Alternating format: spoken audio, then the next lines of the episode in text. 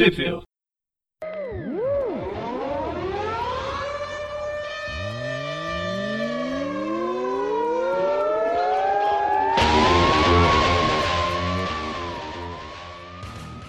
Bem-vindos a mais um View. Eu sou o Presto.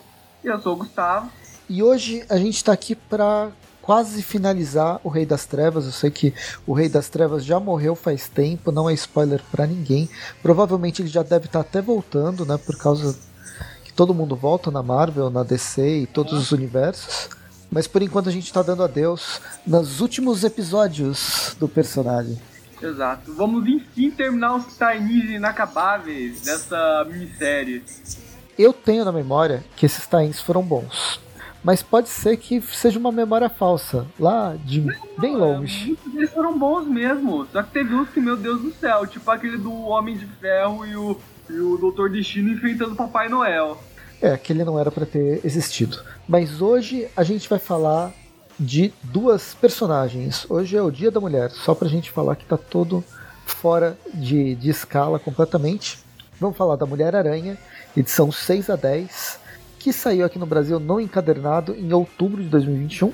E vamos falar de Valkyria, Jane Foster, que é correspondente a uma minissérie de, em quatro partes, que saiu aqui no Brasil no, no terceiro encadernado da, da Jane Foster em dezembro de 2021. Eu não sei você, mas eu tô colecionando essas duas e eu tô, tô gostando. A gente vai começar com a Mulher-Aranha. A Mulher-Aranha do da Carla Pacheco com o Peri Pérez e o Frank da Mata. O Peri Pérez.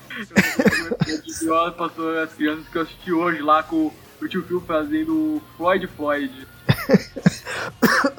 Aí eu vou tossir bastante porque eu peguei Covid nesse meio tempo.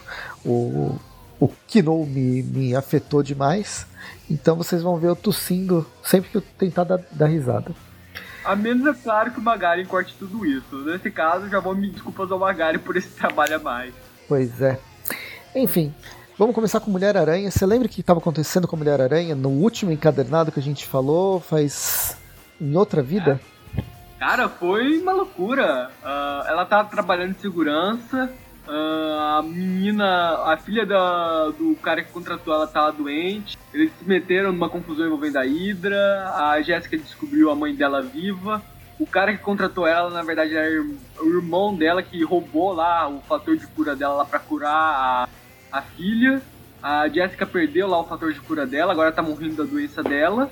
A mãe dela morreu de novo, na verdade era um clone. E agora a Jéssica tá indo atrás do alto evolucionário pra para a doença dela e também do filho dela, que também provavelmente vai herdar essa doença da genética maldita dela. Tudo por culpa de pais que acabaram com a vida dela, fizeram experiências genéticas enquanto ela ainda era um bebezinho. Exato. Os caras eram da Hydra. Esperavam que, né? Ou não, eu não sei ainda. Eu não sei qual é a a origem da Jessica Drew, que no momento é válida aqui na, no universo Marvel. Ela é tipo o super-homem lá, o Superboy deu um soco na realidade da Marvel aqui. E a Jessica Drew agora tem duas origens. É, acho que a, a Jessica Drew é, é aquele, aquele lance de você jogar a roleta e o que cair é a origem dela atual. Mas tudo pode mudar. É. E a gente começa a história com a Jéssica. Ela tá indo atrás, né, da, de uma cura para sua para sua doença, mas para isso bem, o alto evolucionário não está mais na Terra ou vai saber onde que ele está. Ele vai, ela vai para o espaço. Porque a, a, última participação dela, ele a gente fez, você viu? Foi lá na Campeões, lá que, no caso, o alto evolucionário acabou ficando preso lá numa dimensão digital junto lá com a Vivi. Nossa, mas. A Vivi saiu de lá, teve uma confusão dela que ela acabou tendo duas vidas. Teve o um memezinho do Homem-Aranha apontando pro outro lá, tudo, mas o alto evolucionário ficou preso naquela dimensão, então acho que vai fazer sentido. A Jéssica não tá conseguindo encontrar ele no momento. Essa foi a última vez que a gente viu o Alto Evolucionário? Bem, é a última vez que ele apareceu no universo Marvel, até construindo na Marvel Wiki ele não é uma pessoa que aparece com tanta frequência assim também, né? É que já faz tempo é. esse, esse, essa história do, dos campeões. É, aham, uhum. faz. Ele tá sumido desde então. Então ele tá nessa realidade par paralela. Bem, enquanto a Jéssica tenta encontrar com a ajuda da Capitã Marvel, que é. Elas tinham brigado, ela. A Jéssica tentou não falar com a Capitã Marvel, mas no fim. É, é aquela música da grande família, né? É, vivem lá brigando, mas eles brigam por razão, mas sempre acabam pedindo perdão. E aí as duas estão no espaço batendo em ratos espaciais. É ratos, baratos. Segundo a, a Jéssica aí, parece que esse foi um dos lugares que o Alto Evolucionário andou passeando para fazer os experimentos genéticos dele. É, então, Sabe, o Alto Evolucionário ele gosta de, é, de o DNA das pessoas com os de animais, modificar o DNA de animais. O negócio dele é esse. De Espe- vez em quando ele faz clones também. Isso é algo que ele roubou lá do próprio aprendiz dele, o Chacal. Especificamente elas não estão tão longe da Terra, elas estão na lua da Contra-Terra. É aquela Terra que fica na, no- na órbita oposta ao planeta Terra há pouco tempo atrás também, não faz tanto tempo assim. Aham. E pra quem. O pessoal que assistiu Diversão e Alegria vai saber do que a gente tá falando. Se você não sabe qual é a Contra-Terra, vá lá, assista Homem-Aranha, Ação Sem Limites, também conhecido como Diversão e Alegria. Você vai adorar, é só diversão e alegria. Prefiro muito mais a Contra-Terra do planeta DC, que eles criaram lá com quando veio toda, todos os kryptonianos, né, quando descobriu que um monte de kryptoniano estava vivo, depois colocou, é, cresceu a cidade de Kandor, aí virou uma Contra-Terra, só que de pessoas mega super poderosas. Até que foi tudo Essa- destruído. Essa referência eu peguei porque eu era deceneco nessa época. É, isso aí foi lá pra 2011, 2000, 2010, 2011, um pouquinho antes do... Foi antes Os 952. do 952. Uhum. Foi a última saga do Superman antes dos 952, na verdade. Acho que foi. Depois ele enfrentou o Apocalipse. Teve mais uma, mas é bem pequenininha. Essa foi a principal. Enfim, infelizmente não vamos falar sobre o Superman que eu preferia. Embora eu goste, eu volto a dizer que eu gosto da Mulher da Mulher Aranha essa história tá, tá- é, é bem divertida. As duas estão batendo em ratos e baratas geneticamente modificados, até que eles percebem que o autoevolucionário não tá aqui e ele tá em um tal quadrante Sphinxor.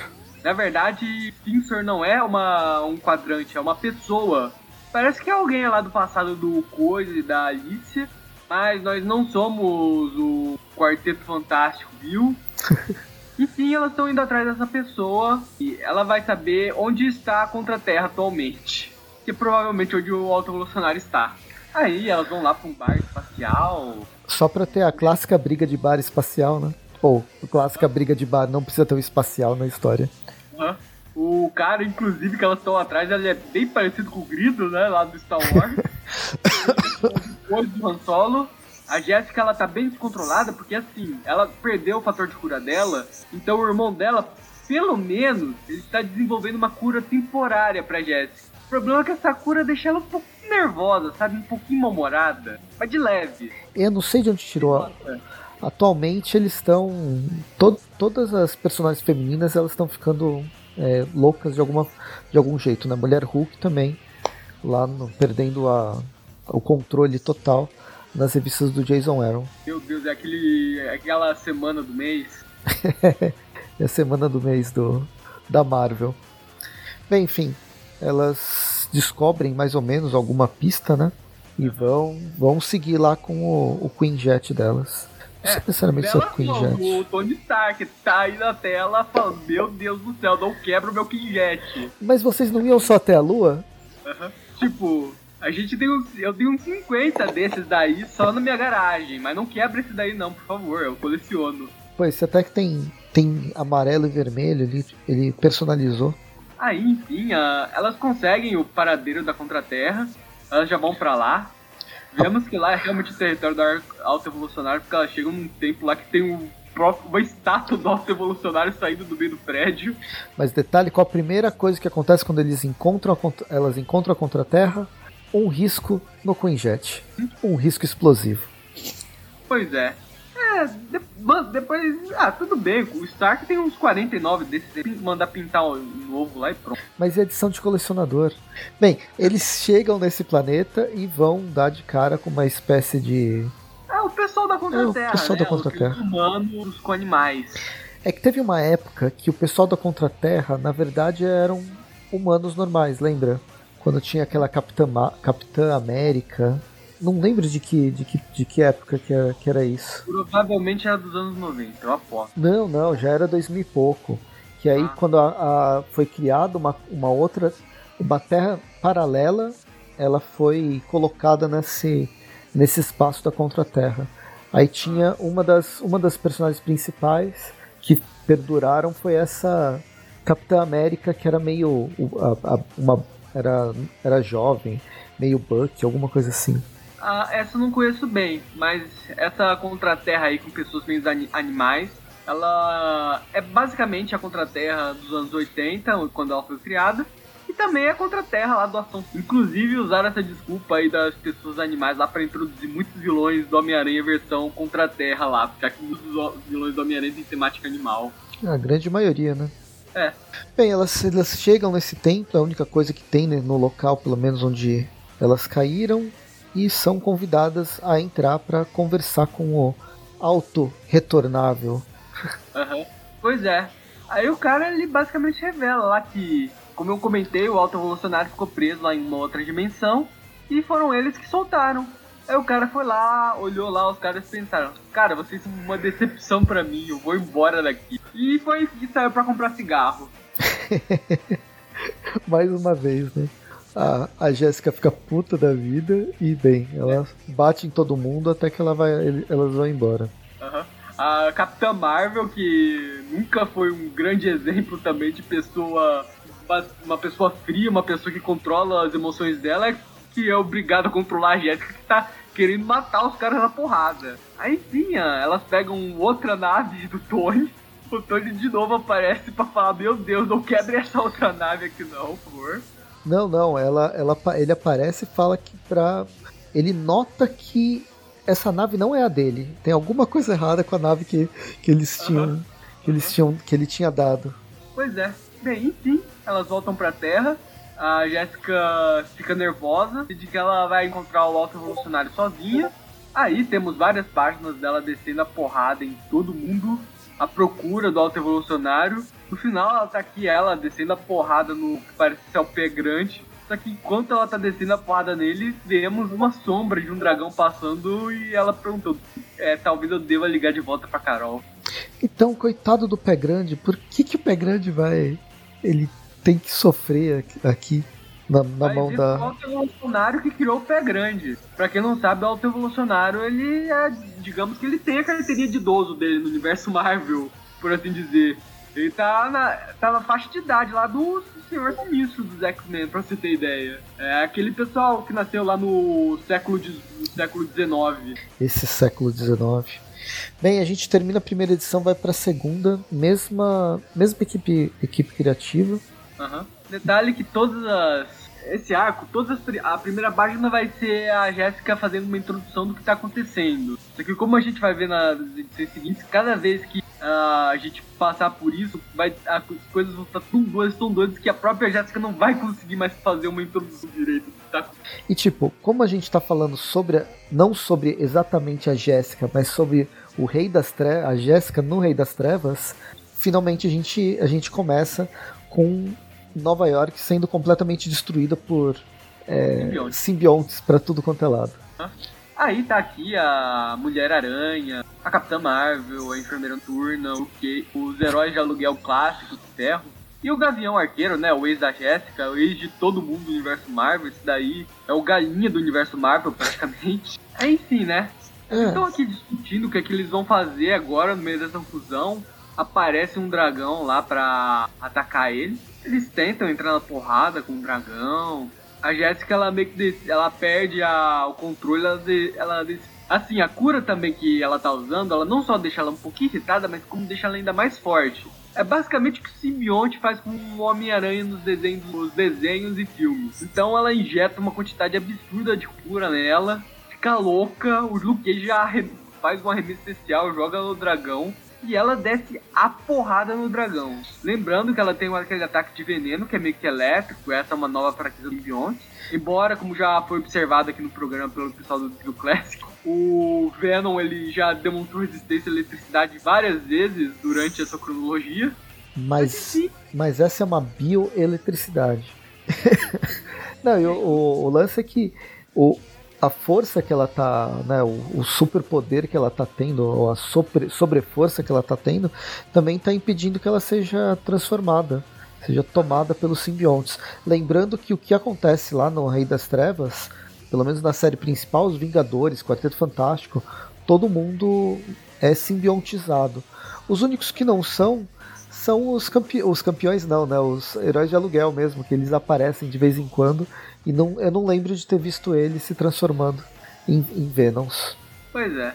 Bem, enfim, a Jéssica desce a porrada no dragão. O dragão vira literalmente uma montanha de gosma e ela continua descendo a porrada nele. O pessoal fica até assustado vendo aquela cena. Detalhe o Luke Cage aqui no fundo, né? A cara deles aqui no fundo, né? É que, assim, desenharam no fundo, não sei se foi a intenção ou não, mas o cara ele não desenhou olhos, ele só colocou dois pontos pretos em cada um, tipo, como se os olhos deles estivessem muito saltados, sabe? Eles são tão expressivos, né? Uhum. É, tipo aquela coisa de anime, né? Quando o personagem ele tá muito chocado e ele só aparece com, aquele olho, com aquela bolinha de olho, assim. Bem, aí é o, o momento perfeito pra Capitã Marvel, pra pra Capitã Marvel e a Jéssica fugir o nome. A, a Carol e a, e a Jéssica entrarem, brigarem mais uma vez. Uhum. E a Jéssica é. tá, tá descontando que ela pode, porque ela, tá, ela sabe que ela vai morrer em pouco tempo. Uhum. Sem cura, né? Aí ela desce a porrada na Capitã. A Capitã, obviamente, tá pegando leve, porque mesmo que a Jéssica ela esteja tão forte assim, ela não vai, ela não daria conta da Capitã Marvel. Não que a Capitã Marvel esteja no nível, mas ela é bem forte. Uhum. Enfim, o Luke Cage aproveita que a Jéssica tá distraída, joga uma lata de lixo nas costas dela, conserta a coluna dela, como já vimos no funciona.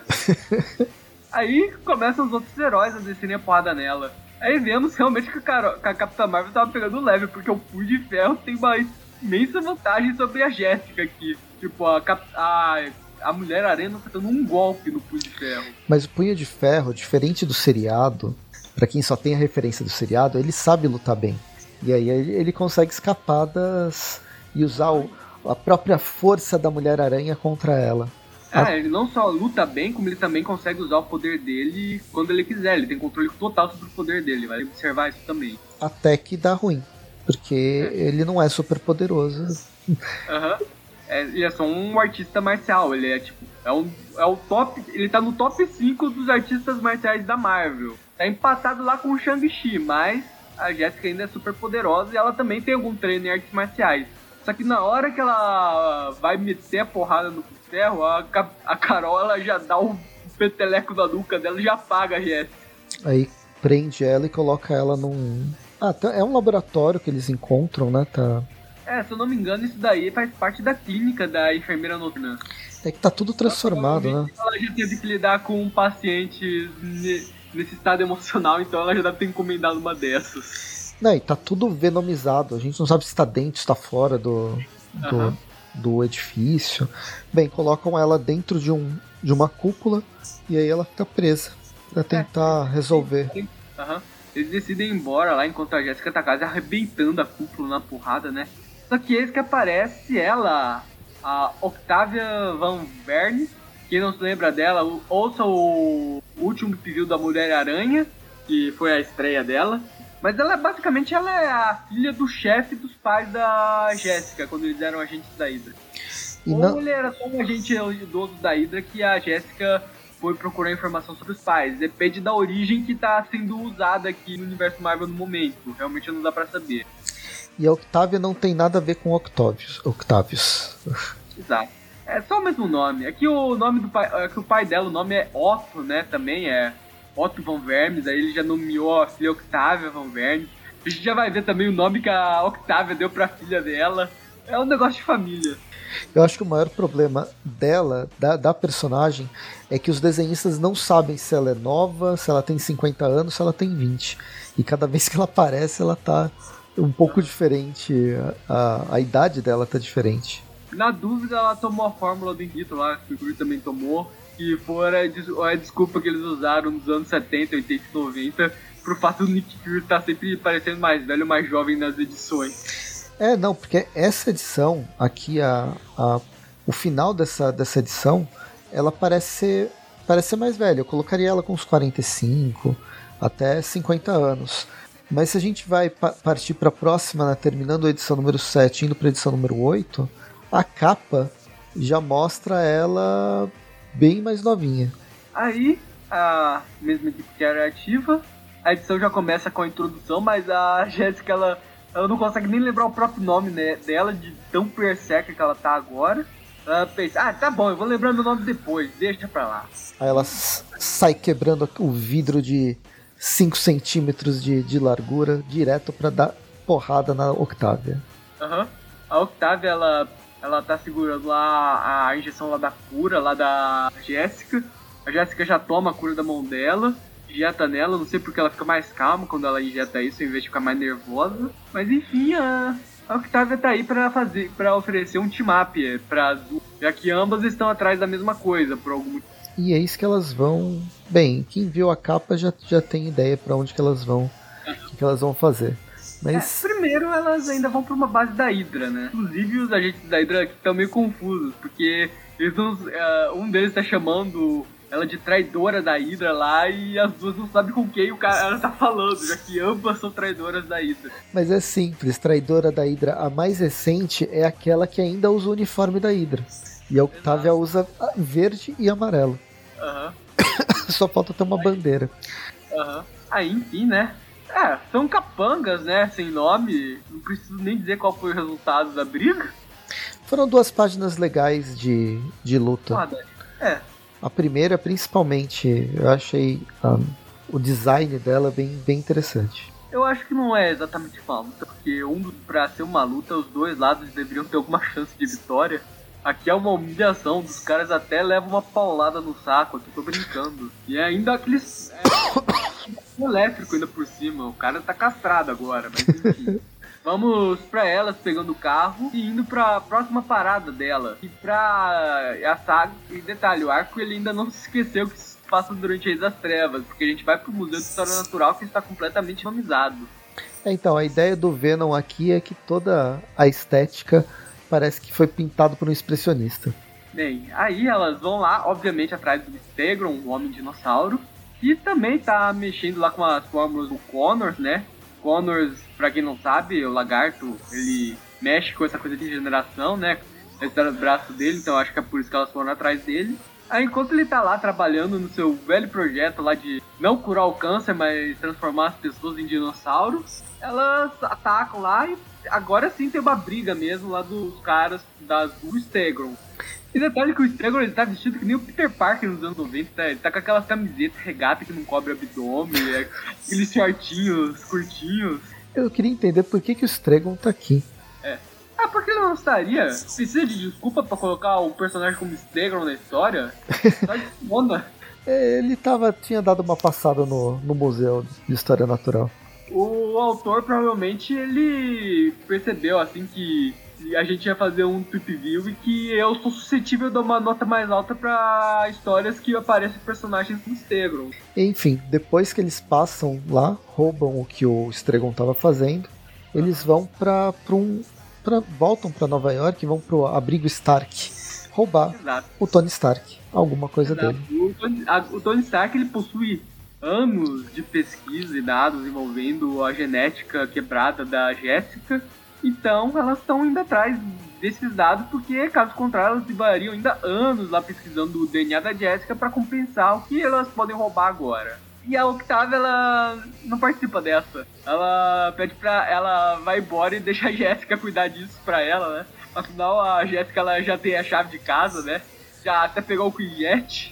É, então. Surpresa, inclusive, que o Stark não ter revogado a, a, a, a, entrada dela lá, as digitais dela, considerando que ela fez o jet dele das duas edições atrás. É, ele. Isso porque foi só o menino de ferro perder lá o terno dele lá que o menino já foi todo deserdado pelo de ferro. Eu tô falando, não é o Tony Stark, é o Arno Stark que tá lá.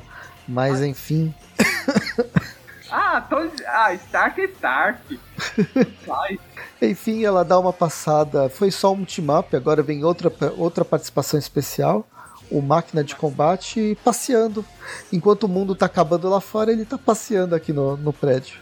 É, ele tá cuidando lá das, das coisas do senhor, do Stark, olha, prioridades. Baixou o garoto de ferro agora. Enfim, né, tem a porradaria aqui do, da Mulher-Aranha com o Máquina de Combate. Eu acho que o Máquina de Combate ele cometeu um erro fatal, esquecendo de colocar o elmo dele, né? Como a gente pode ver nessa cabeçada que ele leva. É, eu já vi o, o Ben Reilly fazer isso com o, o, o Dr. Octopus na época da saga do clone. Pois é, né? Eu ia comentar agora porque o Dr. Octopus nunca usou armadura, mas eu lembrei que tem uma história do Jerry Cohen, o Parallel Life, que realmente o, o Dr. Octopus ele tem a ideia de usar uma armadura contra o Homem-Aranha. É, é uma boa ideia, ele continua sendo um velhinho, ou pelo menos uma pessoa normal. É, meia idade, ele tá nos seus 40. É, se bem que é o universo Marvel agora, eu acho que já deve estar nos 50, 60 anos. Bem, Sim, né? a Mulher-Aranha, Jessica, baixa tudo no pendrive infinito dela e entrega, sai do, do da Torre Stark e entrega pra, pra Octavia. Mas tem o- que outras paradas pra fazer. É, enfim, antes disso, eu só queria comentar que a Jéssica tinha brincado mais cedo lá que elas iriam lá pro quando a, a Octavia chamou ela pro rolê, a Jéssica ela brincou, ah, a gente vai pro seu esconderijo no vulcão lá, e agora que elas terminaram de recolher tudo que elas precisavam, elas estão realmente indo pra um esconderijo no vulcão. Ué, ela não mentiu. Aham. E lá elas são recebidas pela filha da Octavia, a Ofélia. Essa Ofélia tinha aparecido? Acho que tinha, né? Aí eu Eu acho que tinha na, na Mulher-Aranha mesmo, na, na edição, no encadernado que não, anterior. porque a Jéssica ela tá meio surpresa que da, da Octavia ter uma filha. Ela fala, ah, ah, você tem uma filha e ela está num- numa base no vulcão, e agora? Aí a gente descobre que essa base não pertence a nenhuma das duas, mas sim ao alto evolucionário que está aqui cercado de clones da mãe da Jéssica. Pois é, né? Por quê? Bem, A, a, inclusive, aqui a capa da próxima edição é bem legal, né? É, é a Jéssica aqui cercada de mães dela, botando ela pra dormir, com o, com o retrato aqui em cima da cama lá da família, lá, que é o alto evolucionário, a mãe dela e a Jéssica do meio com o a gente termina a edição número 8, vai pra edição número 9, justamente com essa capa, mesma equipe, equipe criativa, e começa com a Jéssica lembrando de tudo que aconteceu antes, mas com alguns pesadelos das mães dela tentando matá-la.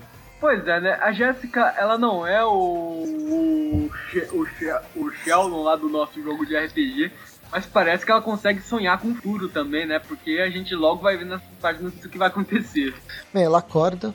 Primeira, primeira página é a retrospectiva do futuro, do futuro e do passado, o que não seria só retrospectiva, mas perspectiva, talvez. Sim, ela acorda, assustada, é recebida por uma das mães, aí ela vai caminhando pelos corredores, todos cheios de mães. Ela não tá de muito bom humor, ela inclusive ela empurra aqui a coitada da mãe faxineira dela, só porque é faxineira, provavelmente. É, a gente tem, é igual a Barbie, tem a mãe do, em, em diferentes skins. A, a médica, a, a eletricista, a Mas acho que não faxineira. existe uma Barbie faxineira, não. Ah, não sei, vai saber. Aí, enfim, vamos aqui pra Octavia treinando a filha dela em artes marciais. Vemos que a filha dela não tem muito apreço pela mãe, né? A mãe inclusive provoca aqui um corte bem profundo no braço dela. Aí ela, ela inclusive, ela comenta lá, eu duvido que exista uma mãe mais babaca que a minha, mas você já tá dando uma certa competição pra ela aqui agora. Bem, Aí também um breve flashback aqui da, das origens da Octavia aqui. Ela sendo criada pela Hydra, passando mentos, sendo treinada, enquanto vemos aqui ela sendo cuidada pela mãe que criou ela sozinha. Você vê que realmente não foi uma criação muito tranquila mais pra frente, mas beleza. Mas é uma retrospectiva legal. Eu gosto quando brincam com os, os- os requadros da, da história. Aham. E aí a gente vai finalmente pro alto evolucionário. Aham. O alto evolucionário, ele tá bem disposto a cooperar. Afinal, né? Os, ele meio que tem uma dívida com os pais da Jessica, que foram ou não empregados dele, realmente eu não sei qual é. Ele só comenta aqui que a mãe dela, dela chegou aí atrás dele lá uns tempos atrás. Aí foi nessa que ele aproveitou pra roubar o DNA dela e dar uma de chacal. É, é, é perigoso. Se você respirou errado, cuspiu, ele já pega alguma coisa, pega seu DNA. Pois é, o chacal Alto Evolucionário e Senhor Sinistro. Esses são pessoas que vocês devem nunca, sempre ter cuidado com os fluidos corporais que você deixa esparramado. Enfim, elas, ele começa a, a, contar o que, que aconteceu, como que foi a, a relação dela com a Hydra. A Hydra começou a caçar a mãe dela, ela mesma, fala sobre o Miles. O Miles, o Warren, não o, não Miles Morales. Uhum. Então, um, um resumão da participação dele na, na vida do universo Marvel, vai. É, é da vida da Mulher-Aranha, né? Inclusive, eu continuo confuso sobre qual origem tá valendo, porque na segunda origem a mãe dela também era fugitiva da Hydra, mas até aí a mãe dela nunca apareceu na primeira origem da Mulher-Aranha, então sei lá.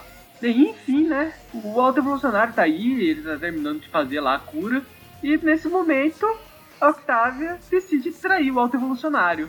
Ela aperta um botão lá no controle, faz todas as mães da Jéssica atacarem o Alto Evolucionário.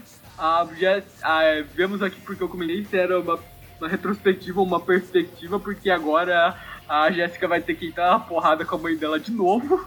Quer dizer, com as muitas mães dela.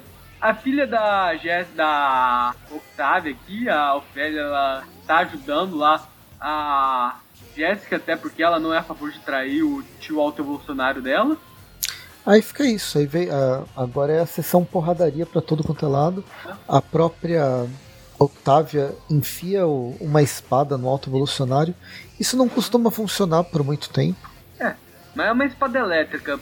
Por algum motivo ela consegue deter o alto evolucionário, né? Deter os poderes dele, sei lá. Aí enfim, né? Enquanto ele tá caindo no chão, a Jéssica ela leva uma voadora nas duas pernas da cara de uma das mães dela. Eu acho que vale a pena comentar essa voadora aqui, que é muito bonita, levando uma voadora dupla na cara. Essa aqui é o ataque do Agar, lá do, do fight, é, Final Fight. Aí sim, né?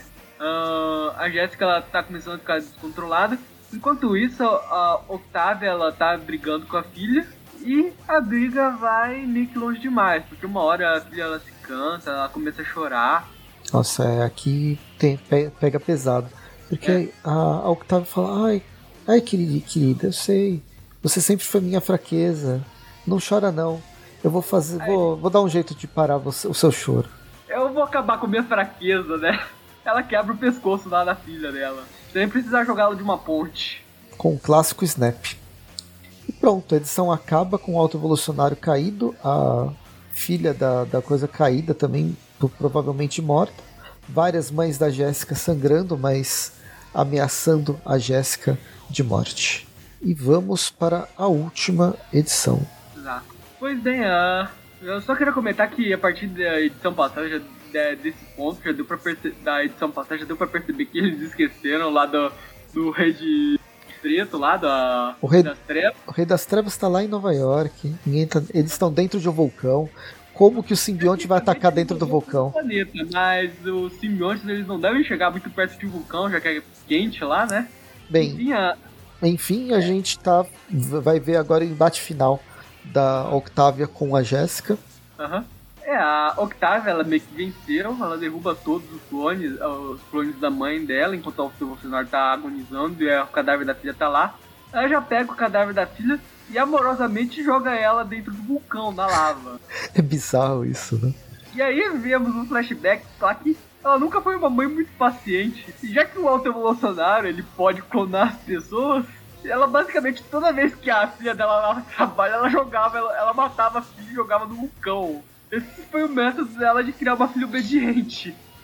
Para quem gosta muito de crianças, essa é uma boa opção. E outra opção, eu, eu sugiro vocês assistirem a série Baby, que está na HBO Max. É, tem a, a, a mesma, a, o mesmo fim para as crianças.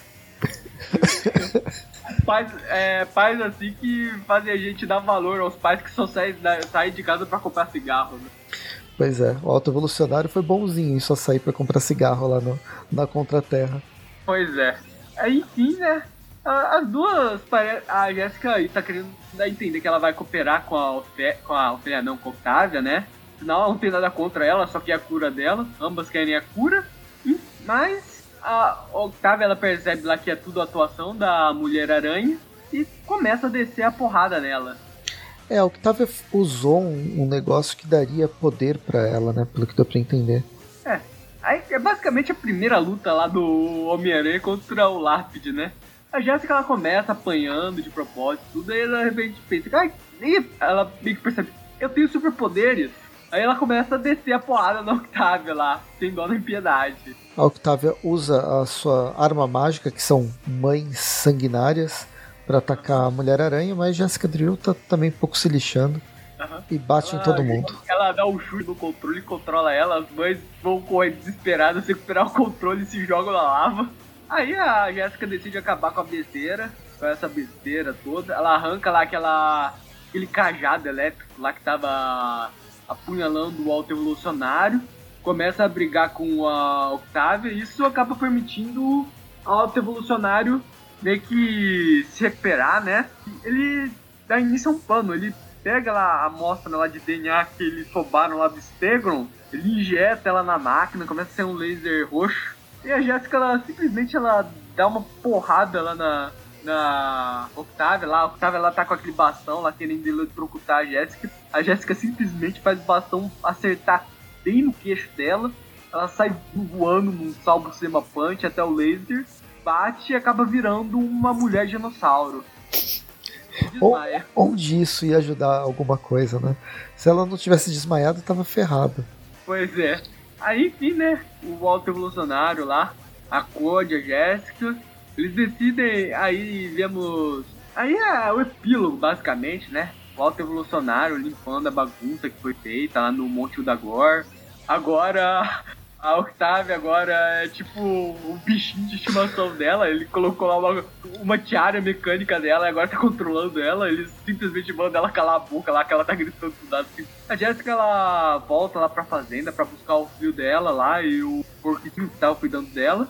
Aí eles voltam pra cidade, são recebidos aqui lá pela pelos heróis que, tirando na Capitã Marvel lá, que ela tinha descido a porrada lá no Fim das Trevas. Detalhe que agora a Jéssica ela tá vestindo uma, uma. Ela tá usando uma calça preta, uma jaquetinha vermelha e preta lá, que lembra bastante o uniforme que ela usava também um tempo atrás. Uhum. Ela vai se desculpar lá com o Road, né? O Road ele não tá muito feliz que ela tá aí, tá meio mal-humorado. E falando em gente mal-humorada, né? A Carol, ela também não tá nem um pouco feliz lá com, a, com o que a Jéssica andou aprontando nas últimas edições. Mas é aquela lá, grande família, né? Uh, vivem brigando por qualquer razão, mas sempre acabam pedindo perdão. Elas quebram lá a lei, uma das duas leis, das leis básicas de Seinfeld terminam se abraçando. E ainda tem um epílogo do epílogo que é ela colocando o filhinho para dormir, desistindo de ser a Mulher-Aranha, ou pelo é, menos desse uniforme. né? Então, desistindo e depois desistindo de desistir porque ela pega de volta o mesmo é, uniforme. É, ela percebe lá que aquela roupa ela faz o traseiro dela parecer fantástico. Eu não tô sendo sexista, essas literalmente as palavras que ela usa. Ela fala: "Bem, ah, isso faz meu traseiro parecer fantástico". É isso mesmo que ela fala. E como é uma autora, então não é, é sexista. Tá liberado. Tá liberado. E terminamos, terminamos a Mulher-Aranha com a sua, o seu crossover com o, o Venom no Rei das Trevas. Eu só queria comentar que na, nos próximos dois vídeos que a gente for fazer dela, ela já vai ter voltado ao uniforme clássico dela, vermelho e amarelo. Ah, ela não vai ficar com essa roupa? Não, ela só vai guardar ela. Que droga. Eu prefiro essa roupa do que o clássico dela. Na verdade, a melhor, a melhor roupa para mim dela é a roupa dela, dela mãe com a jaquetinha. Ah não, eu prefiro, eu sou eu sou um nerdão das antigas, eu curto os clássicos, prefiro o uniforme clássico dela mesmo. Bem, agora a gente te, deixa de lado a Mulher-Aranha pra é, falar sobre a Valkyria. A Valkyria, é, só pra dar uma contextualizada, é a. É, Jane Foster? É a Jane Foster. Agora ela vai ser a Tora, né? Essa, é, essa série da Valkyria, ela é pelo, escrita pelo próprio Jason Aaron e ela vem logo depois do final do, da saga onde ela era Thor. Ela deixa de ser Thor e tal, aí cria e se transforma na Valkyria, que seria a única Valkyria. Todas as outras tinham morrido durante a saga da Guerra dos Mundos. Como a gente vai ver aqui, a que morreu atualmente ela passa bem. É, então. O, o lance é que eu não, eu não entendi direito porque eu acho que ele não vende muito bem essa as, a Valkyria, porque ela virou uma série mensal, teve 10 edições, duas foram produzidas a mais, mas foram foi cancelada antes. Só que a, a personagem ela tá tendo várias minisséries. Essa do Rei das Trevas é uma delas. Depois vem mais uma minissérie que aqui no Brasil vai vir como encadernado. Mas nos Estados Unidos vai de minissérie em minissérie para contar a história da Valkyria. E eu acho legal a história. Já virou Venom nos anos 90, vai pulando de minissérie em minissérie. Sim, é bem, bem nessa parte, nessa, nessa ideia. Qual que é a ideia dessa Jane Foster? Bem, como Valkyria, Valkyria seria aquelas criaturas da mitologia nórdica, né, mulheres parecida com Amazonas, mas que fazem a travessia dos mortos para o mundo, né, as pessoas que morreram para o mundo dos mortos. E no, durante a saga do, do, do, da Guerra dos Mundos, todas morreram, sobrou, não sobrou ninguém, e a, a Jane Foster acaba se transformando numa nova Valkyria, ou na única Valkyria. E aí ela vê a morte das pessoas, ela vê, é, tem uma representação como se fosse uma, como se fosse um Venom quase, uma caveira preta crescendo, maior ou menor do lado da pessoa que vai, que ela sabe que vai morrer. E a ideia dela não é nem ser uma super heroína, ela não vai salvar pessoas necessariamente, ela vai fazer o que o destino tá, tá, tá traçado e da melhor forma possível. Eu gosto, eu gosto bastante da, da Valkyria e essa história eu achei bem legal. Lembrando que tem uma outra Valkyria, que foi Valkyria, que é dos X-Men. Agora eu esqueci a, dos novos ah, X-Men. Ah, a miragem dos, da, dos novos mutantes, a gente vai chegar nela ainda. Ela aparece aqui também. Uhum. Uhum. Vai aparecer todas as Valkyrias. Vai aparecer a Valkyria que morreu, a mais passa bem. Vai aparecer essa vai aparecer aquela Valkyria lá que tá aparecendo agora no Ciclo Thor. Bem, quem faz roteiro? Jason Aaron e Thoron Grubeck. A arte da Nina Vacueva e as cores da, da Tangra Bonvillain. Essa história, diferente da Mulher-Aranha, ela é completamente integrada à, à saga Rei das Trevas. Só que numa perspectiva um pouco diferente. A edição aqui começa lá com o Valkyrie enfrentando alguém nas sombras, né? Se a gente assistir Thor Ragnarok corretamente, elas estão então da ela. Porque aqui já aparece aqui de costas lá a Valkyria dos. E elas estão tentando pegar uma, uma arma, enquanto, enquanto isso a gente vê o que está acontecendo com a Valkyria atual, que está se encontrando com o, o Sentinela. Lembrando que o Sentinela tinha acabado de morrer pelas mãos do Kinu. A gente já viu lá na Ministério dos Thunderbolts o que estavam fazendo com o corpo dele. Agora a gente vai ver o que está acontecendo com a alma dele antes da ressurreição dele, que inevitavelmente vai acontecer em algum momento. Se não me engano, nessa mesma saga ela já acontece. Nessa ideia de transição, a Jane Foster ela funciona quase como uma psicóloga dos mortos, dos recém-mortos, para tentar explicar, ó, oh, cara, você morreu. Vamos, vamos seguir o seu caminho? Ele, deve, ele chega pra baixo e pergunta: Eu fui o bom Superman? Ela fala: Não, você foi o melhor. Ou não, você, não, você foi completo maluco. Normalmente com o Sentinela. Não, você foi o melhor Superman do Zack Snyder. Aí tem isso, vamos, vamos saber quem que é o Sentinela, fazer um pouco de uma retrospectiva, uma retrospectiva introspectiva né, do, do próprio personagem, até que ele vê que ele falhou. A gente vê a Terra completamente coberta. Lembrando que nesse caso a gente não está nem no espaço, a gente está no entre, os, entre o mundo dos vivos e o mundo dos mortos.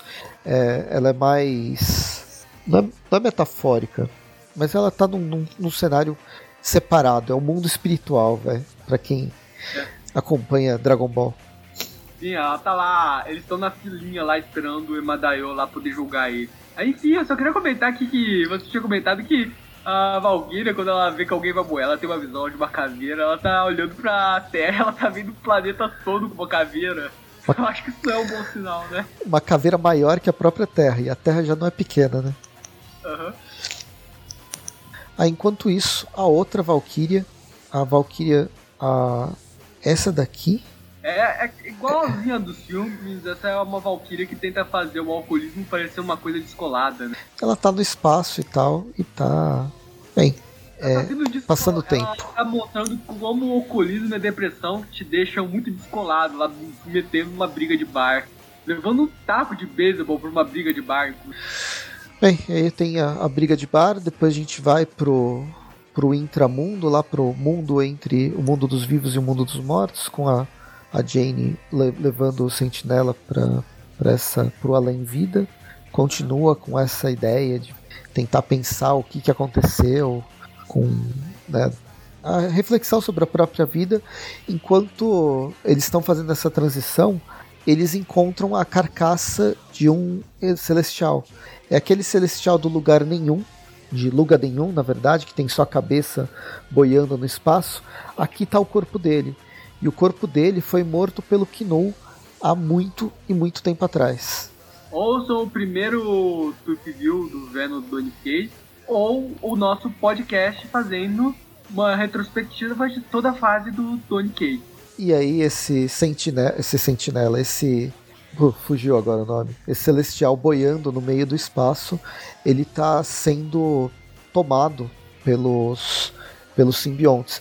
Lembrando agora mais uma lembrança, o simbionte ele é formado por duas é, pela gosma preta mas por uma inteligência compartilhada que cria praticamente um universo próprio. Aqui nessa história da Jane Foster e das Valkyrias, a gente descobre que existe, além dessas duas dois espaços que eles compartilham, existe um terceiro que é ligado à morte, ligado ao além-vida.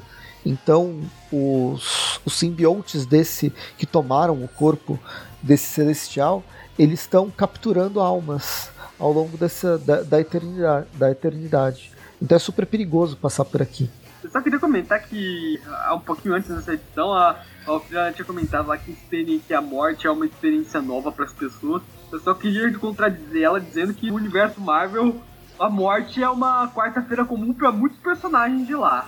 Jim inclusive, tá passando por lá direto. Zé X-Men agora tá passando por lá direto. Qualquer um que já passou pela experiência de clonagem, o clone morrer para ser clonado de novo, tecnicamente passou por essa experiência de morte várias vezes. É que ela faz a travessia de Pegasus, tem a via expressa que ela não pega. Tá logo aqui em cima, a gente não consegue ver. Cara, eles viram só mostrando ela lá recebendo lá a Jean Grey que acabou de morrer, pensando, ai, tá bom, eu te levo lá pro pós-vida, chegando lá, não, agora, agora eu tenho que voltar, beleza, me traz de volta agora pra Terra. Bem, enquanto isso a gente tem a outra Valkyria brigando no bar. E tá, enquanto... Tá... Pode falar. Não, não, nada não. Não, enquanto ela briga do, no bar, a Jane Foster ela percebeu, ela não, não, não conhecia esse, esse celestial, né? ela é nova nessa, nesse trabalho, então resolve bater em todos os. em todas essas criaturas maléficas que estão segurando o Celestial. E a cada.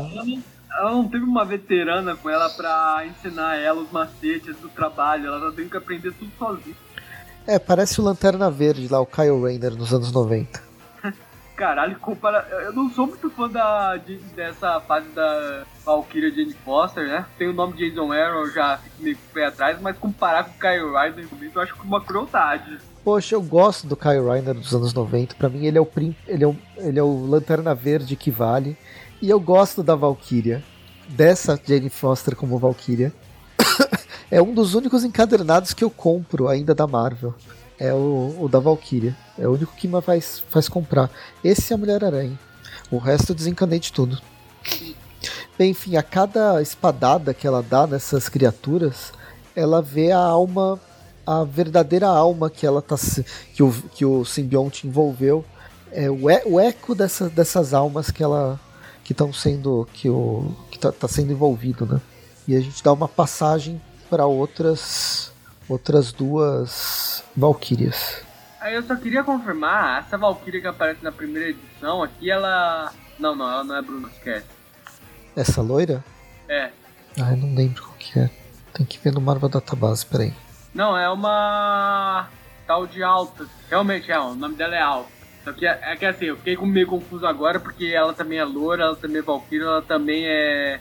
parece ser bissexual. Então eu fiquei meio confuso. Mas não, não, é outra Valkyria. Eu abri o Marvel Database só pra ver que, quem que tem aqui. Não, essa Valkyria aí, ela não tem nem página. Ah, o nome dela aqui Uhum. na edição 1 tá contado aqui em vermelho. O link dela é em vermelho, ou seja, não criaram nenhuma página lá pra história dela. É, ela aparece aqui, é, é uma visão. Na verdade, ela não tá nem viva, né? É, Ela já. é uma visão do pa- do passado, né? Uhum. Parece que a história de origem dessa Valkyria que aparece na história é bem parecida com a original lá. Ela era bem próxima de uma Valkyria que também era loira, tudo lá. Essa Valkyria provavelmente morreu e ela ficou. Ela virou uma alcoólatra depressiva desde então. Pensando que a maioria das Valkyrias morreu, morreu mesmo, né? Ah, é, às vezes ela nem morreu recentemente, né? Às vezes é uma Valkyria que morreu há séculos. É, não. Ne- nesse caso, a ideia é essa, que ela morreu faz ba- bastante tempo. Aham. Essa coisa das Valkyrias, embora elas sejam as guias da, do pós-vida, né? Ela, da- das pessoas que morreram, elas também têm o costume de morrer muito rápido também, né? Elas morrem bastante. Elas estão mais, mais, mais perto da morte, vai. É uma travessia mais fácil. É, elas já. Elas não se importam muito morrer, elas já sabem o caminho que elas têm que fazer depois. Né? a aposentadoria das Valkyrias, né? Elas meio que têm que guiar os heróis pro pós-vida, então elas meio que sabem que o único jeito delas descansarem é elas também morrerem lá pra poder descansar no pós-vida. Bem, enquanto a Jane Foster ela tá numa batalha infinita contra os, os simbiontes, o, o Sentinela resolve ajudar junto com o Pegasus. Só que isso não é uma ideia muito boa. Enfim, antes da gente saber o que que vai acontecer, a gente volta para aquele para aquela cena inicial das Valkyrias atacando alguma alguma criatura, um carinha com um, um manto. Aham. E aí a gente vê a morte de algumas Valkyria. de algumas Valkyrias. Inclusive essa Valkyria do filme que a gente tava comentando. Ela aparentemente morre aqui, mas do nada a, Val a Jenny ela joga aqui uma massa, ela, um tornado de simbiontes. O tornado meio que atravessa pra onde essa Valkyria tava um pouco antes de morrer. E ela consegue meio que trazer essa Valkyria pra, pro meio da briga. Então, porque o que está acontecendo? O simbionte ele envolveu esse celestial e nesse eh, nesse celestial que está boiando, esse, eh, os simbiontes desse celestial eles começam a capturar as almas que passam por perto. Ah, Essa Valkyria foi uma dessas almas que foi capturada quando, quando ela foi morta. Ao invés dela fazer a travessia, ela não chegou no Valhalla. Ela foi capturada e ela está vivendo eter- um eterno presente. Seja ela lutando e morrendo, seja ela nessa naquela briga de bar e tal. E aí quando a, Jane Foster entra e usa a arma dela, começa a quebrar esses simbiontes, ela consegue acessar a alma dessas pessoas que estão sendo controladas mentalmente, vai. Se, se é que dá pra dizer, dizer isso. E nesse momento que essa Valkyria é puxada para a realidade. E aí a gente tem mais uma aliada para ajudar a Jane Foster. E termina, termina a edição com ela com essa essa Valkyria sendo salva. Vamos pra seleção agora. Vamos dar um tempo que eu eu fechei a janela onde ela apareceu. Pronto, abrindo. Segunda edição, mesma equipe criativa. A gente tem uma primeira página mostrando o ataque dos, dos simbiontes em Nova York, fazendo um con- contextualizando, né, o que está que que tá acontecendo. E é nesse é, né, nessa contextualização que a gente vê a Valkyria dos Novos Mutantes, que é a Dani Monstar. Aham, a, a Mirage. É, é Mirage, eu esqueci que esse, nome dela. Eu só lembrava de do, do, do- do nome verdadeiro da, da personagem. Ou na verdade nem lembrava, eu só lembrava que existia, que existia esse nome Dani Monstar. Mas Mirage eu não lembrava. O poder dela é fazer miragens, né? Fazer as pessoas meio que alucinarem. É, eu acho que quem, se alguém assistiu os Novos Mutantes deve saber mais ou menos quem ela é. Se não sabe, não assista o filme dos Novos Mutantes, vai atrás dos quadrinhos, não faça essa. Não, faça, não se torture dessa maneira, não vale a pena. Ah, o filme não é tão ruim. Ele é só um filme que deveria ter saído pra televisão cinco anos antes dele ter realmente saído. E que a gente te- iria esquecer, realmente. Mas não é tão ruim assim. É só não é muito bom. Tem filmes piores. Orb. Não assisti ainda, mas um dia eu assisto.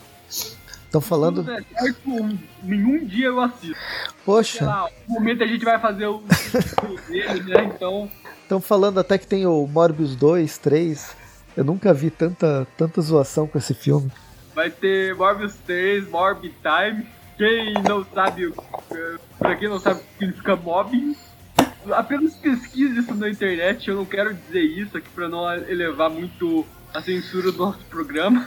Enfim, depois dessa passagem por Nova York e mostrando que a, a nova mutante Danny Monstar ela tá em Nova York ajudando o pessoal e não tá na ilha paradisíaca dos, dos mutantes, a gente vai pro Valhalla ver as Valkyrias mortas brincando de aquele jogo lá do Harry Potter, eu esqueci o nome. Aham, É quadribol. Quadribol. Tô dizendo, essas Valkyrias elas morrem de propósito pra tirar uma folga. É a única forma delas tirarem folga. A gente descobriu isso. Enfim, e isso serve pra gente ter um, um, uma- um resumo do que, que, aconte, do que, que acontece, um pouco da, de retrospectiva, inclusive essa história do, do Celestial. E quando que o Celestial foi morto. Coisas que a gente já viu, mas aqui tá, tá sendo retomado. E justamente a Jane Foster tá sendo ensinada né, o que, que aconteceu, a ideia daquela necro, necroespada e como é, né? e a ligação não e a ligação da, da arma dela que é uma arma diferente que outras valquírias não tinham até então Aham. A Brunilda, enfim, né, tá dando umas aulas lá pra novata dela, né, a sucessora. Não sei se ela não fez isso até agora por falta de unidade, não sei, né, se às vezes a Valkyria nunca teve tempo de parar ainda no, no, no Valhalla, né, pra pedir uns, ma- pra perguntar pra Brunilda lá se ela tem algum macete. É, enquanto isso a gente volta pra Nova York, a Miragem sozinha, enfrentando os dragões simbiontes com um arco e flecha. Ela- Como a gente já viu no filme dos Vingadores, isso daí não tem erro. Vai matar muitos monstros, dá pra matar muitos monstros sem nenhum dano. ela tá brincando de Hank né do Caverna do Dragão É, ela inclusive ela usa um arco e flecha de energia, de flecha de energia igual o Hank do Caverna do Dragão. Aí enfim voltamos aqui pra Asgard. A Lady a Sif agora, não tô acompanhando o Thor- do Thor, mas parece que a Sif ela tá substituindo aqui o Randall na ponte do Arco-Íris. Vou até pesquisar aqui pra ver se mataram o Randall. Aqui. Pois é, né? Ele morreu no título da Valkyria. ah sim foi nas primeiras edições é que eu já não lembro mais faz muito tempo ela que fez a travessia coitada ele também precisa de férias Pois é, né? É o jeito que os Asgard, Asgard e o pessoal quando quer a fim de tirar uma folga, não, simplesmente não quer comparecer no trabalho, ou, ou, vai, ou sabe que vai atrasar, já aproveita e já morre, né? Bem, e aí a gente tem uma breve passagem em Vanaheim pra. Bem, não tem muita coisa aqui. É mais pra. Se não me engano, é o reino dos elfos, né? De Asgard, do- dos nove. É que. ah, acho que dá pra ver por aqui. Prime, Bifrost, Vanaheim. Ah, é a terra dos Vanir. Se eu não me engano, os Vanir eles são tipo os deuses de Asgard, só que não. Se eu não me engano, um dos três guerreiros, inclusive, é desse. Pra quem não conhece, é o, é o, é o dos nove reinos que aparece no Thor 2, lá que o Thor derrota lá os monstros de pedra. Então, aparece muito pouco, né? Esse, esse mundo. É, é uma Asgard, só que não, né? Uhum. E a, a Valkyria, ela tá passando por aí, né? É, ela acabou de ser ressuscitada, né? Ela tá vendo como é legal viver hum, de novo. Pois é, né? Essa coisa dos nove reinos tem isso, né? Quando você morre, você meio que não morre, você só vai pra um novo reino, né? Se a pessoa ela quiser sair do, depois de morrer, se ela quiser sair do Valhalla, vai ser a mesma coisa que como se ela nunca tivesse morrido. Não, ela acabou de sair da, da, daquela mente coletiva que ela tava presa lá É, do. mas ela entrou naquela mente coletiva depois de morrer, né? Ah, sim, mas aí ela volta. Tecnicamente foi o espírito dela que, voltou, que tava preso lá naquela mente coletiva, então isso é basicamente o fantasma dela. Digamos que ela voltou como como Valkyria mais uma vez, não como morta. Por isso eu digo que os pessoal lá de Asgard, eles morrem lá pra quando eles querem tirar uma folga, porque tecnicamente a morte não significa nada pra eles. Eles são deuses, né? Se morreu, ele é, basicamente não muda nada, só muda que eles vão ter que mudar de casa. Bem, ela, aí ela enfrenta trolls de pedra, depois tem uma encontra outros trolls. Não sei como esse pessoal todo tá aí tão de boas assim na luz do dia, como o Hobbit mostrou, esse pessoal vira pedra quando bate a luz do sol neles. Mas ela acabou de enfrentar trolls de pedra. Ah, bom. Ah, então eles já tinham virado pedra, beleza. Voltamos aqui pra Nova York. A Miragem, ela, por algum motivo, ela desistiu do arco e flecha e partiu pra lança. Não foi uma boa ideia, ela devia ter continuado no arco e flecha. O arco e flecha nunca, nunca dá, dá erro, sempre uh, não se mexe em time vencedor. Bem, só, só é, fechando lá, aquela Valkyria ela foi pegar no, naquele planeta diferente o Yarnbor, que é o machado que ela tinha, que é um machado mágico. Na Terra, enquanto a, a, a Moonstar levou porrada. Antes que ela morra, chega duas Valkyrias, que é a Jane Foster e a, a Brunhilda, agora para ajudar a bater em simbionte. Calma, deixa eu ver se é a mesma dominância. A Valkyria é um pouco maior. É, essa daqui acho que não é a Brunhilda, é aquela outra. Hilde, Hildegard. Hildegard aqui, já, já abri. É. Nossa, é uma personagem criada pelo Jerry Cole e pelo John Buscema. Viu que foi ressuscitada. Então, o Brunilda tá, tá morta, então é Hildegard que vem ajudar. Na verdade, ela nunca foi. Ela nunca chegou a morrer, para falar a verdade. Ela sempre teve aí o que, que ela tava fazendo esse tempo todo. Será que ela fingiu que tava morta lá só pra ficar de bobeira lá no, lá no Valhalla? Poxa, você vai ficar bebendo cerveja e batendo nas pessoas. É tudo que um, que um Asgardiano quer. É. Realmente, pelo menos aqui na página da Marcos Belwick, eu nunca cheguei a comentar lá que é, se em algum momento ela morreu. Ah, então esse tempo todo a Jenny Foster ela não era a última das Valkyries. Ela era a, a única que tava ainda trabalhando. que vagal, né? Puta que pariu. Era a única, era a única trouxa lá que ainda tava batendo cartão. É que ela é humana, né? Uhum. Passaram pra, ó, deixa, deixa a humana trabalhar, vamos fazer outra coisa. Pois é, né? eu podia estar ensinando dessa novata aqui, ó, os macetes da profissão, mas eu vou tirar uma folga e vou deixar ela cuidar de Bem, termina a edição 2, é, vamos para a edição número 3. Aqui, bem, continua a mesma equipe criativa. O, a história começa com o Celestial boiando e o, senti e o Sentinela preso pelos, pelos simbiontes. Uhum, pois é, ele tá prestes a ser consumido aqui por essa mente coletiva. O que não deve ser muito bom para quem sobreviver, né? Imagina só ele absorvido pelos, pelos simbiontes. Uh, enquanto isso, temos aqui um rápido flashback dessa Valkyrie que a gente tinha acabado de comentar. É basicamente ela lembrando da infância dela e do cara que treinou ela. É, é só isso. A gente é só para apresentar mesmo. Em, embora, como o Gustavo disse, ela foi criada tem 60, é, 63, 73, 83, 93, 2003. 60 anos, tá fazendo 60 anos esse ano. Ou ano que vem. Ano que vem. Pois é, eu tô inclusive bastante surpreso lá que o Jerry Conway ele trabalhava já nos anos 60. Se eu não me engano, ele tinha começado nos anos 70. Bem, enfim. Ah, não, calma, eu tô vendo aqui essa edição. Parece que ela foi criada antes pelo Stan Lee e pelo Larry Lieber aqui. Não sei que eles tenham colocado aqui o link errado. Às vezes eu também, ela foi só criada como uma figurante, depois foi o Jerry Conway lá que deu um desenvolvimento para ela. É, isso aqui é do Stan Lee. A Journey to Mystery 63, né? É, é. No, 91, 91. É, ou a Marvel Database também pode estar errada. É. E, né? A Marvel Database, ela não é infalível, como a gente... Pois é, alguns personagens meio desconhecidos, eles têm alguns, alguns probleminhas. É. Enfim, né? Vamos para... Vamos pro Valkyria Team Up. Nova York, as três Valkyrias lutando contra dragões de, de simbionte. Uhum. Elas ah. se saem muito bem. Enquanto isso, em Vanaheim, a outra Valkyria está tentando buscar seu machado. Uhum. Seu machado de guerra. Uhum. Ela tava indo tão bem contra esses trolls de pedra, né? Agora os trolls não vão fazer nada. As espadas que ela tá usando, ela tá rachando sozinha, né? Bem, rachando ou não, ela tá destruindo todo mundo. Aham. Uhum. Aí ela, ela. Ela consegue derrotar aquele troll de pedra lá. Na.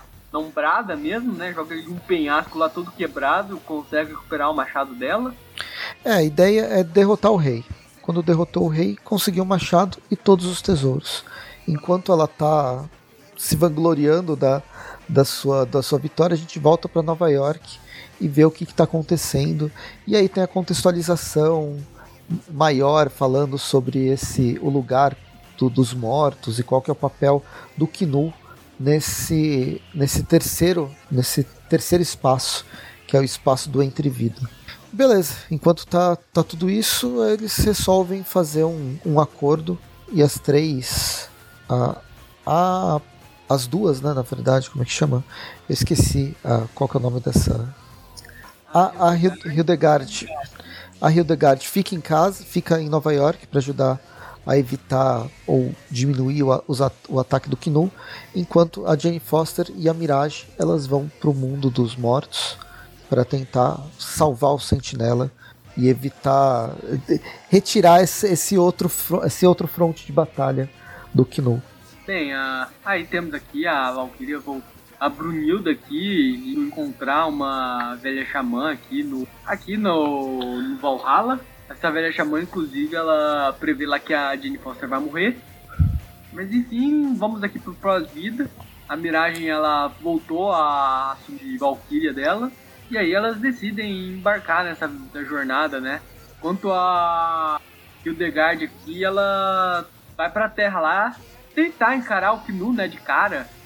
Não sei dizer se esse é o mesmo Knu, né? Acho que é. Tá com um visualzinho diferente aqui. Não sei se é o. É, então, não sei se é só um cara com a, a, a skin do Knu. Ah, não, não. Essa aqui é a tempestade possuída pelo. Por isso é que tá saindo uns raios dela, inclusive. Ah, nossa. Bem, enfim. Enquanto a gente tem a Hidogard lá no, na Terra, a gente vê a. É, tem uma breve passagem dessa, dessa nova. dessa nova Valkyria. Cadê? Qual que é o nome dela? Uni. Aonde está o nome dela? Uni? É Não é essa Unnamed Valkyria? É, essa Unnamed Valkyria. Se você clicar no nome dela, vai aparecer que o nome dela é Runan. Runan, é. Deve ser no, só na próxima edição que vai, vai explicar o nome dela. Deixa eu ver aqui. Às vezes é só uma participação futura também. Não, ela continua sendo Valkyria sem nome aqui na edição 4. Bem, enquanto isso, a Valkyria sem, no sem nome, que um dia se chamará Runa, ela já de posse do seu machado resolve parar um pouquinho para beber. Afinal, ela bebeu nos últimos milhares de anos enquanto estava boiando no além vida e nas, nas próprias memórias dentro do, do Celestial. Mas aí briga daqui, briga dali, a, a Hildengard quase que morre com atacando a tempestade. Pois é, né? Não sei o que acontece aqui, a tempestade ela meio que cai de um jeito aqui. Ah não, essa era a capa dela, achei que ela tinha caído em cima de uma pedra, sei lá. Enfim, elas começam a brigar, tudo. A, a Hildegard aqui, ela tenta jogar uma espada lá no. Obviamente não dá certo e a edição termina aqui com ela sendo movida pelo simbionte. E conclui a seguir. Vamos para a última edição. Cadê? Abrir aqui. Que tem a mesma equipe criativa. Pelo menos mantém-se a mesma equipe criativa. Pois bem, a edição começa aqui mão da Terra, enquanto as Valkyrias humanas aqui se preparam para o combate contra o Celestial, enquanto a Brunilda aqui ela bota ordem na casa lá com as Valkyrias. Então, o que a gente viu daquela espada que foi lançada, não foi lançada pela pela Hildegard, mas foi lançada pela Jane Foster do Além Vida, que é como se fosse uma o laço da Mulher Maravilha tentando unir todas as as Valquírias e ressuscitar elas novamente. E aí, enquanto eles estão uh, ah, acho que agora tá explicado porque aquela Valkyria tá passando pelo sim. Ela parece que a Jenny ela usou esse mesmo laço aí para ressuscitar ela. Sim, sim, ela tá puxando todo mundo. E aí eles vão é, enfrentar o Celestial Benomizado. É, nisso tá só aqui a Jenny e a Mirage enfrentando, só que aí a Runa aparece aí também para ajudar o machado e o cavalo voador dela. E aí vem, é uma sequência de, de batalhas, o Knu tenta pegar a, a Jane Foster, mas sempre, sempre que ele tenta absorver alguma. O Knu não, né? Esse simbionte. Sempre que esse simbionte tenta absorver uma das, uma das personagens, vem aquela torrente de memória onde elas ficam presas eternamente dentro de um fluxo de pensamento. Só que a Jane Foster ela sabe o que está acontecendo e ela não vai cair nessa. E vai, luta, luta, luta, até que chegam as Valkyrias finalmente. as valquírias mortas vindas de todos os lugares, inclusive do Valhalla, para enfrentar essa criatura ancestral que era o que era o celestial, né, o ex-celestial que foi envolvido pelo simbionte. Enquanto a Jane Foster de dentro do celestial, ela conversa dentro da dentro dessa realidade criada na mente do pós-vida do celestial para salvar o sentinela que estava sendo absorvido. Ah, enfim, né? Conversa, conversa aberta, luta, luta. E bem, a con... Ah, é... aqui, elas conseguem usar aquele laço lá para libertar a, a Hildegard aqui também do simbionte. A espada certa aqui, o peito lá do Celestial, enquanto as Valkyrias estão enfrentando ele lá. Mas a grande mudança é que no fim as Valkyrias, lideradas pela Jane Foster, conseguem libertar a alma do Celestial. E ao libertar a alma do Celestial, os simbiontes são destruídos e o Kino ele sofre uma derrota gigante, né? Ele perde esse acesso ao, ao pós-vida que ele tinha até então. E aí tem a travessia do, Celestial finalmente e do Sentinela pro, pra, pra coisa lá, pra, pro Valhalla. E as, as Valkyrias resolvem vir pra Terra, que é a maior esperança que a, a Terra tem agora. É com esse com a, com a destruição desse terceiro terceiro espaço do pós-vida que o Kino tinha. E encerra, encerra essa, o título. Depois vai ter um novo título que é As Poderosas Valkyrias, The Might Valkyrias, que já está aqui no Brasil, acho que já lançou o encadernado ou tá para ser tá para ser lançado. E é Beleza, é vamos, vamos para as notas agora, né? Vamos para as notas. Vai lá, Mulher Mulher Aranha e Valkyria, que nota você dá? Eu acho que vou dar a mesma nota para as duas. Uh, são histórias legais, o roteiro é legalzinho, a arte é boa, mas assim, para mim que eu pelo menos não sou muito grande fã das Valkyrias. A Mulher-Aranha também, mais ou menos. Não me empolga tanto, tanto, mas eu não acho ruim. Eu acho que são legais, só realmente nada extraordinário. Então, para as duas eu vou dar 7,5. Legal. Anota aí. Eu, eu gosto da. É, eu go gostei das duas histórias. Eu li a, a primeira vez para fazer vídeo lá, lá pro meu canal. A história da Mulher-Aranha é uma história mais, mais simples, porque. Bem, mais simples daquelas, né? Ela envolve clone, envolve participação especial de um monte de personagem. O próprio Kino não é o foco. O foco da aventura é mais a, a evolução e a, a necessidade da Jéssica conseguir a cura enfrentando o autoevolucionário e todas essas e todas essas questões. Gostei, achei legal, achei legal a interação e os personagens que foram criados. E eu fecho, mas eu fecho ela com, com sete mães e meia para para Mulher Aranha. Agora para para fase da Jenny Foster, a única coisa para mim que presta do, do Jason Aaron desde que ele saiu do Thor é a Jane Foster. Eu gosto bastante, eu venho acompanhando desde o primeiro encadernado. E quando eu li esse esse praticamente tain da do Rei das Trevas, eu já esperava ser um tain como da Mulher-Aranha, que, bem, numa edição tem lá um monte de Venom e depois a gente esquece que isso existe. Mas não, eles a, a autora, a Carla Pacheco, ela fez, não, a Carla Pacheco não, a Carla Pacheco é da é da Mulher-Aranha. Peraí. Ah, é o Jason Aaron, o próprio Jason Aaron. O Jason Aaron e o Thoron Grumbeck. Eles fizeram questão de fazer um tain que tem relevância. Ele cria uma relevância, embora você não precise ler essa história para quem lê O Rei das Trevas. Para quem leu Valkyria dos Rei das Trevas, vai sentir que aquilo lá foi muito importante para a saga. Porque ele trabalha é, no, no próprio texto, existe uma, uma poética né, um tom quase que onírico que foge do da, da, desses dessas duas esferas física e metafísica que a gente estava trabalhando na história do Rei das Trevas. Então existe um, um, novo, um novo ponto, um novo lugar, que é esse lugar do pós-vida. E eu gostei bastante do, de, de, disso, de tudo que foi envolvido. E eu fecho com nota 9 nove valquírias, nove valquírias ressuscitando, voltando dos, das suas férias no Valhalla. E aí para isso, A primeira história, a média vai ser 7,5, obviamente. A segunda história, a média vai acabar sendo 8,25, que arredondando pra cima dá 8,5. Aí o programa vai dar nota 8. Que bom que você fez as, as médias. Agora repete que eu vou anotar aqui. Beleza. 7,5. 7,5, 7,5, da média 7,5. Uh, 7,5, 9. A média vai 8, 5, arredonda para 8,5. E a média 8, né, do, do programa. É. A menos que você queira ser malvado e não apro aproximar esse 8. aí a gente já deixa o programa na média de 7,5. Não, eu tô feliz com média 8. Eu queria ver o que, que o. O que, que, que o, o João ia falar dessa, dessas histórias.